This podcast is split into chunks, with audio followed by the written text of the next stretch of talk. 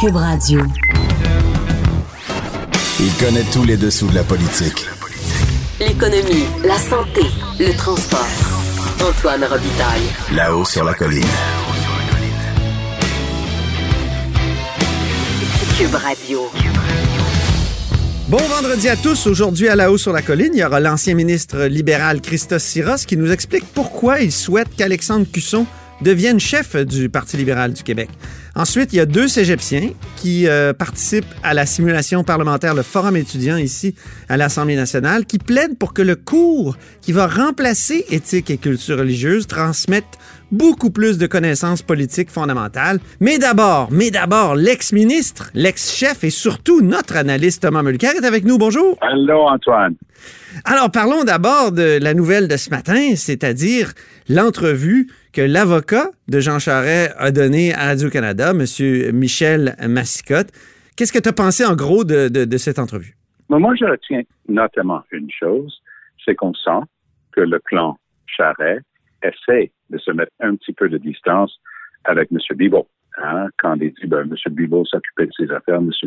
Monsieur Charest n'était pas tout le temps là à, à le suivre partout. On, on sent qu'ils sont en train de dire ben, lui, il faisait une chose, puis M.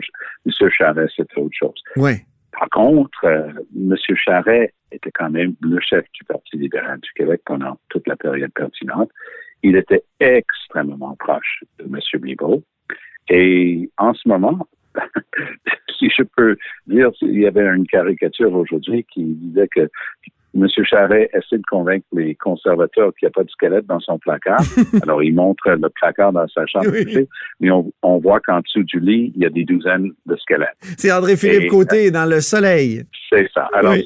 je pense que c'est un très bon euh, clin d'œil, une manière de dire, écoutez, toute l'histoire, toute l'épopée Bibo va probablement connaître un dénouement parce qu'il faut que ça passe ou ça casse en ce moment. Parce que le public va devenir très impatient à lire tout ce qu'il lise et dire un instant, est-ce qu'il y a une loi pour tout le monde? C'est un principe de base dans une démocratie. On appelle ça la primauté du droit, puis ça a deux aspects. Personne n'est au-dessus de la loi et la loi s'applique également à tout le monde. Alors, Mhm. le public va, va commencer à demander des comptes euh, au niveau politique si on n'a pas une explication dans le dossier Bibo. Et, Et, j'ajouterais, j'ajouterais, Thomas, je, je t'arrête juste, je fais une petite parenthèse, c'est que le Code criminel, à son article 121, je suis précis comme ça parce que je sais que je parle à un avocat aguerri, et à l'article 121, il est vraiment bien écrit que prétendre avoir de l'influence pour l'octroi des contrats, c'est un crime.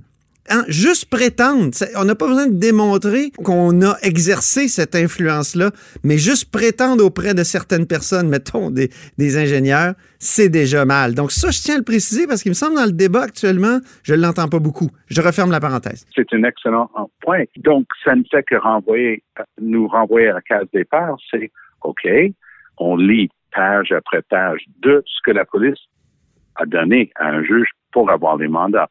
On comprend qu'on n'est pas devant les tribunaux, on n'a pas une transcription, personne n'a contre-interrogé euh, Mhm. les témoins. Mais quand même, le public va lire ça et dire, OK, on n'a pas une ou deux personnes qui ont des récits très similaires. On a une douzaine de chefs d'entreprise Oui, qui racontent des choses quasiment identiques. Donc, c'est ça. soit ils, sont, ils sont ligués pour concocter la même histoire, euh, soit que l'histoire est troublante et non le moindre. Comme je disais tantôt, la question se pose, OK, alors est-ce qu'on va pouvoir donner une explication au public? Euh, c'est quoi les prochaines étapes s'il en est?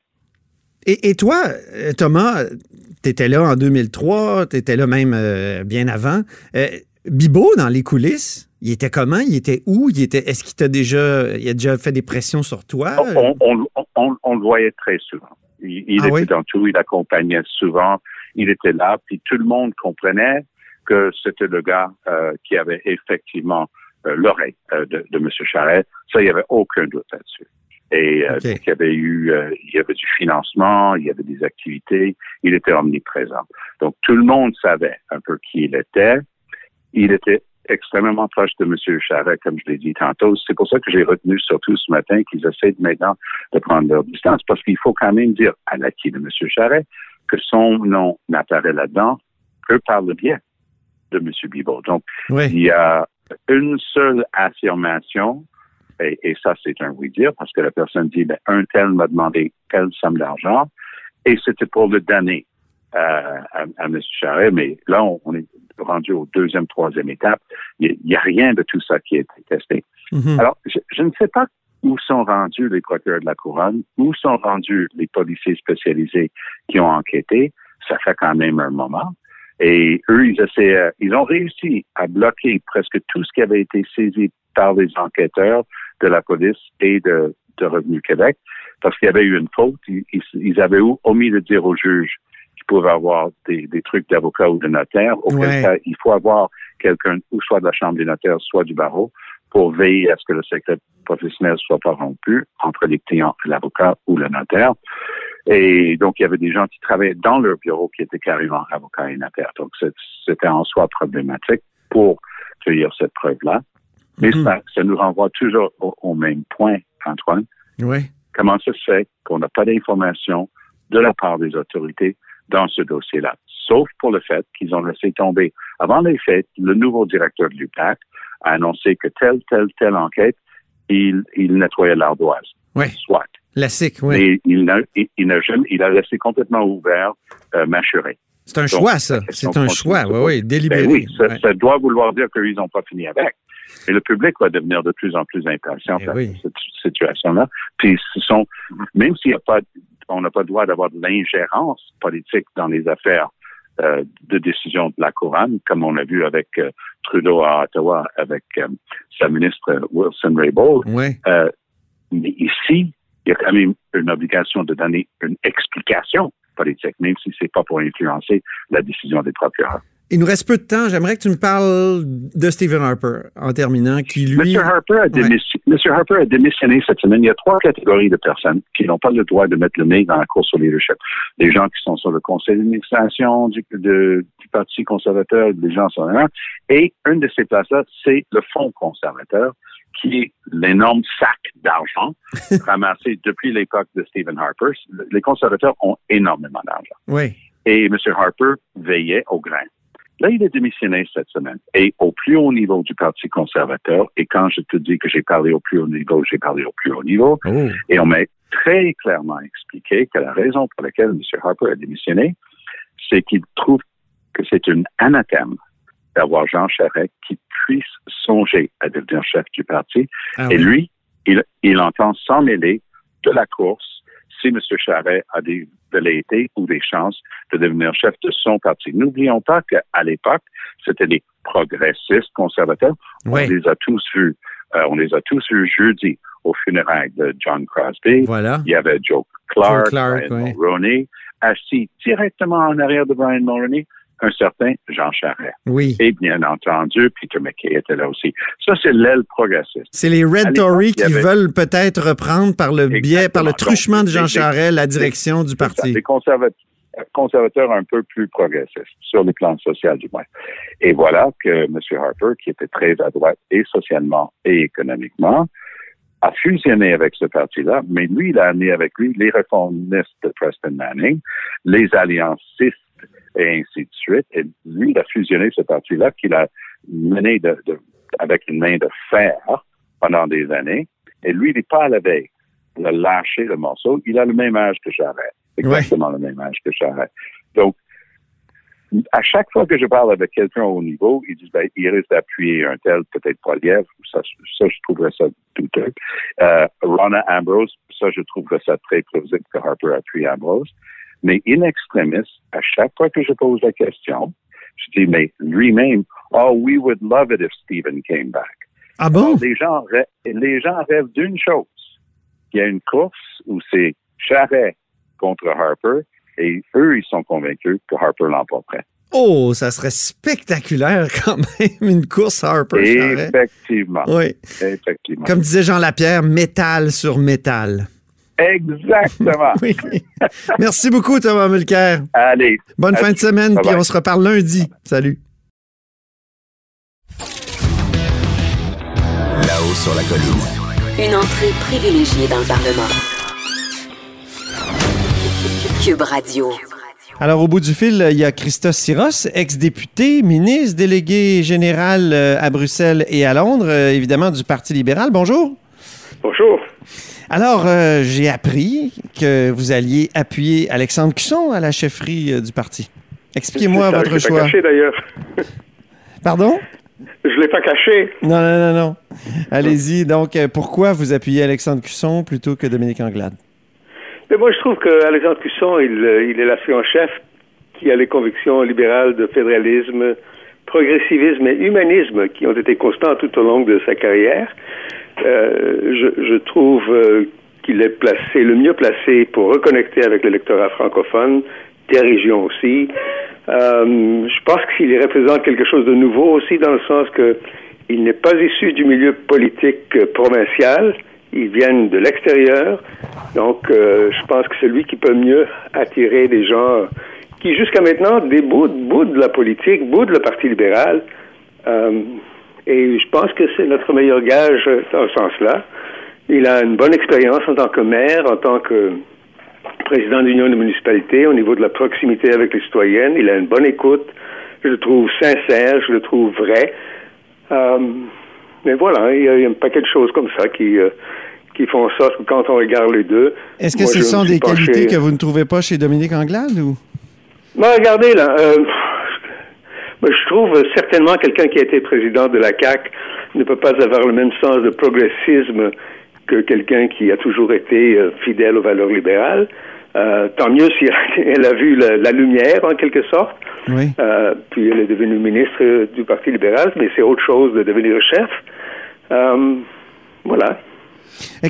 Vous dites que donc elle est plus à droite que le Parti libéral, au fond, Dominique Anglade. Ben, le- la CAQ est plus à droite, n'est-ce pas?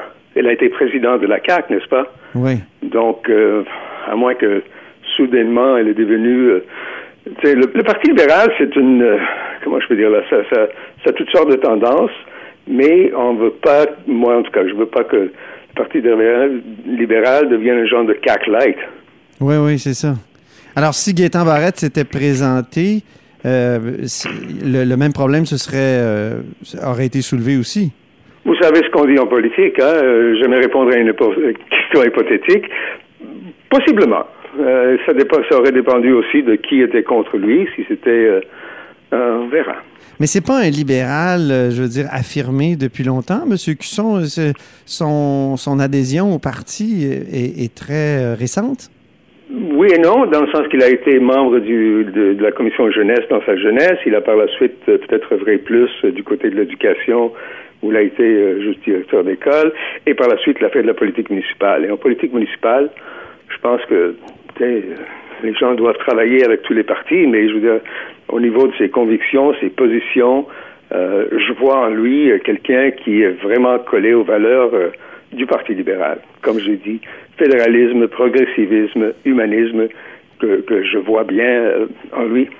Pourquoi est-il plus à même de connecter, euh, reconnecter le Parti libéral aux régions, selon vous? Ben, je pense que le fait de son cheminement personnel en tant que maire, en tant qu'une municipalité, euh, le fait qu'il vienne d'une région, le fait qu'il connaisse cette réalité euh, beaucoup mieux, c'est pas d'hier. Hein? Mhm. Alors, et que et, le fait aussi que nous avons, comme Parti libéral, faut pas le cacher, un problème dans les régions avec l'électorat francophone qui se trouve en région. Je pense que c'est quelqu'un qui peut leur parler euh, très clairement et très yeux dans les yeux en quelque sorte. Euh, Vous savez, il y a eu un débat avant Noël. Il y a deux chroniqueurs qui ont affirmé que dans les coulisses euh, du Parti Mm. libéral, on disait que Dominique Anglade, euh, par la couleur de sa peau, parce, parce qu'elle est issue d'une communauté culturelle, ne pouvait pas reconnecter euh, le Parti libéral avec les régions. Est-ce que c'est un, de, c'est un souci que vous avez aussi?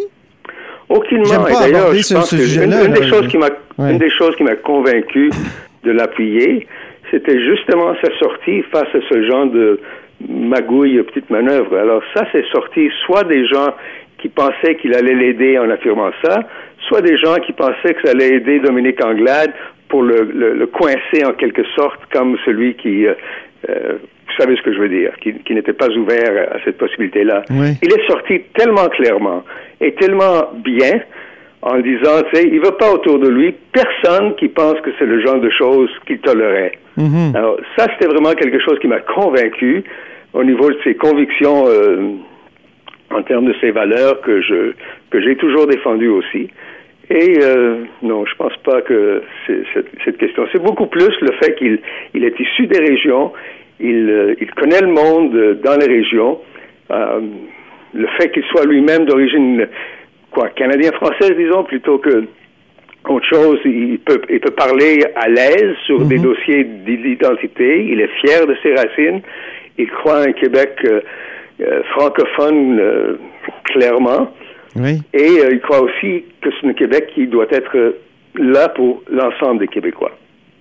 Est-ce que c'est pas un nationalisme euh, qui a été rejeté, ce type de nationalisme-là, de, de dire que quelqu'un est issu de la communauté canadienne-française et tout ça que Ben, par je- le Parti je sais pas libéral. par le vous, décrire, par là. vous, Je- Christophe comment- Syrah, je me souviens de vos discours très critiques du nationalisme du Parti québécois. Est-ce Ah oui, oui, je suis critique du nationalisme tout court. Je pense que lui aussi, c'est pas une question de nationalisme, mais plutôt de, de fierté de son propre identité. Je suis fier de mes racines, moi.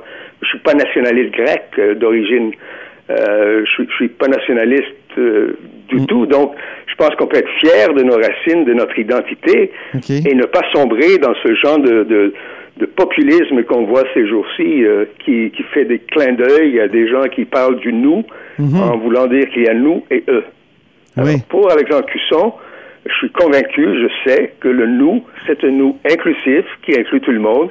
Oui, il faut expliquer un certain nombre de choses et des craintes Mais, euh, oui. que les gens peuvent avoir. Et dans ce sens-là, je pense qu'il peut bien le faire.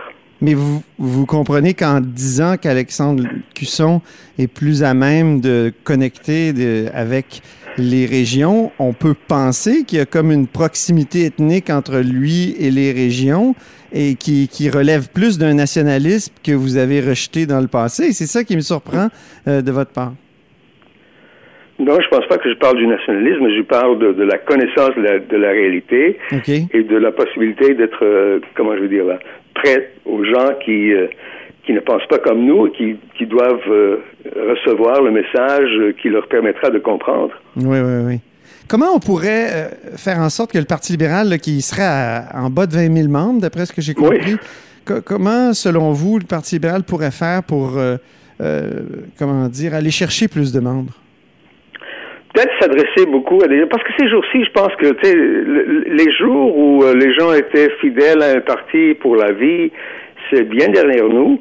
Alors, je pense qu'il faut aller s'adresser aux gens euh, avec euh, ses convictions, son programme, euh, pour aller chercher des gens qui, qui, qui, jusque-là ne sont pas impliqués en politique, en leur faisant rappeler que s'intéresser de la politique, c'est vraiment s'intéresser de sa propre vie Oui. sa condition de vie, sa qualité de vie, etc.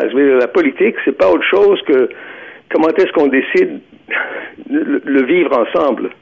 Oui, c'est ça. Alors ça, il Et faut, pourquoi, il le, faut aller pourquoi le le Parti libéral plutôt que la CAQ, le Parti québécois ou Québec solidaire? Ça... Parce que chaque parti aussi Ouais. véhicule un certain nombre de valeurs, euh, une certaine une vision, si vous voulez, euh, de, de comment la société doit être euh, organisée et évoluer.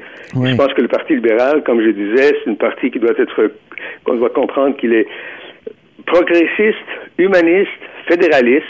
Alors, si vous mettez ces trois choses ensemble, je pense que d'ailleurs c'est le seul parti qui est à la fois progressiste et fédéraliste.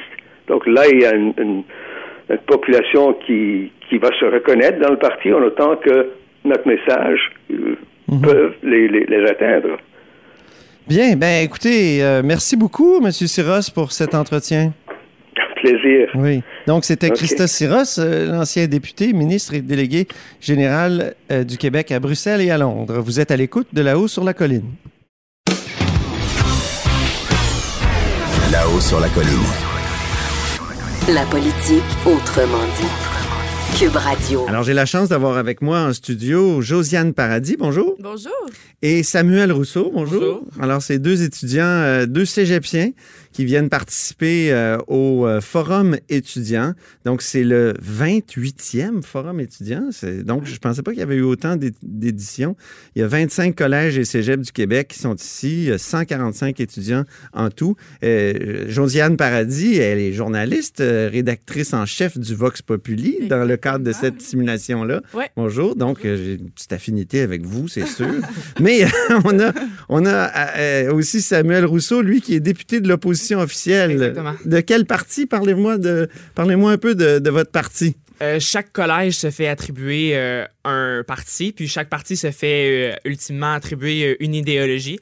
Puis pour ma part, je suis dans le groupe de l'opposition officielle, qui est un parti qui tend un peu plus vers la droite, qu'on a décidé de nommer Innovation libérale. Puis comme le nom dit, c'est on tend vers une idéologie libérale. Est-ce que ça correspond à vos convictions personnelles? Je me situe un peu plus vers la droite que vers la gauche, mais je ne suis pas autant vers la droite. Je, je me ramène plus vers le centre. Puis d'où viens-tu, Samuel? Moi, je viens de Trois-Rivières, Collège La Flèche. Euh, je suis en deuxième année. Euh, contrairement à beaucoup d'étudiants euh, au Forum étudiant, j'étudie pas en sciences humaines. Euh, je suis en sciences de nature, mais j'ai un fort intérêt pour la politique. Puis ça m'anime beaucoup, ce genre d'activité-là. Qu'est-ce qui, qu'est-ce qui t'intéresse dans la politique? Ah, Là, là, je suis passé du vous au tu, voilà. Il n'y a pas de problème. Euh, ben, dans la politique, c'est le fait de pouvoir faire la différence. Je pense que c'est un pouvoir qui est donné euh, euh, ceux qui euh, légifèrent dans différents domaines. Ouais. Euh, notamment, euh, moi, je suis intéressé par une carrière dans le domaine médical. J'ai pris un poste de porte-parole en santé. OK. Puis, euh, je pense euh, il faut jamais perdre de vue que les sciences de la nature et les sciences humaines, même si c'est des domaines qui, à prime abord, peuvent sembler bien distincts, finissent toujours par se rejoindre, puis l'un est essentiel à l'autre. C'est vraiment là-dedans, dans la complémentarité des sujets, que je m'y retrouve vraiment. Milites-tu dans un parti politique? Euh, non, pas pour l'instant, peut-être éventuellement, mais OK. Mais, pas mais ça t'attire, euh, la politique. euh, je vous le cacherai pas, oui, ça Ok. m'attire. Et, et toi, Josiane, Josiane Paradis, euh, qu'est-ce qui qu'est-ce qui t'a amené à participer euh, à cette Au expérience? forum, Ouais. ben, Dans le fond, ouais, moi, j'ai toujours aimé la politique, puis j'adore Québec. C'est vraiment mes, mes intérêts personnels. Donc, euh, là, c'était une opportunité pour moi de mixer autant mes, mes intérêts pour la littérature, la politique et Québec, tout ensemble. Donc, euh, c'est ça. Parlez-moi de votre journal. Euh, le- donc, c'est le Vox Populi. C'est ça, le Vox ça. Populi, c'est un journal. c'est un donc- journal de gauche. OK. Euh, ça. tu sais, On, il se veut, à part l'éditorial, il se veut quand même assez neutre, mais les propos sont, sont présentés pour euh, favoriser la gauche, si on veut. Et, et- et dans votre euh, collège, euh, rappelez-moi, de, rappelle-moi de d'où, d'où, de quel collège déjà? Euh, Ben, Collège Lionel Groux, oui, oui, c'est ça. exactement. Moi, c'est du collège Lionel Groux. J'étudie en sciences lettres et arts. Donc, moi non plus, Ah oui. contrairement à une majorité de- d'étudiants au forum, je ne suis pas en sciences humaines, malgré que j'ai des cours de sciences humaines. J'ai Ben oui. autant, j'ai de l'économie, j'ai de la sociologie, malheureusement pas de politique. Ça serait peut-être à rajouter éventuellement dans le programme. Mais ouais, c'est ça. Donc, moi aussi, je pense que c'est vraiment important de toucher à tout. Puis c'est ça que j'aime justement avec ce programme-là et l'école en général. Donc, ça devait être tout un défi de produire un journal euh, quotidien comme ça, parce que Ouais. hein, vous avez publié tous les jours pendant les quoi, cinq jours que dure Ouais. la, la- la simulation? Oui, exactement. Puis, tu sais, des fois, c'était plus dur parce que l'information, mettons, les séances finissaient un peu plus tard. Donc, il fallait commencer à rédiger plus tard parce que l'information arrivait plus tard. Donc, Oui. euh, c'est ça. Là, hier, on a fini à 10h15. C'était le plus tôt. D'habitude, c'était environ 11h30, on finissait.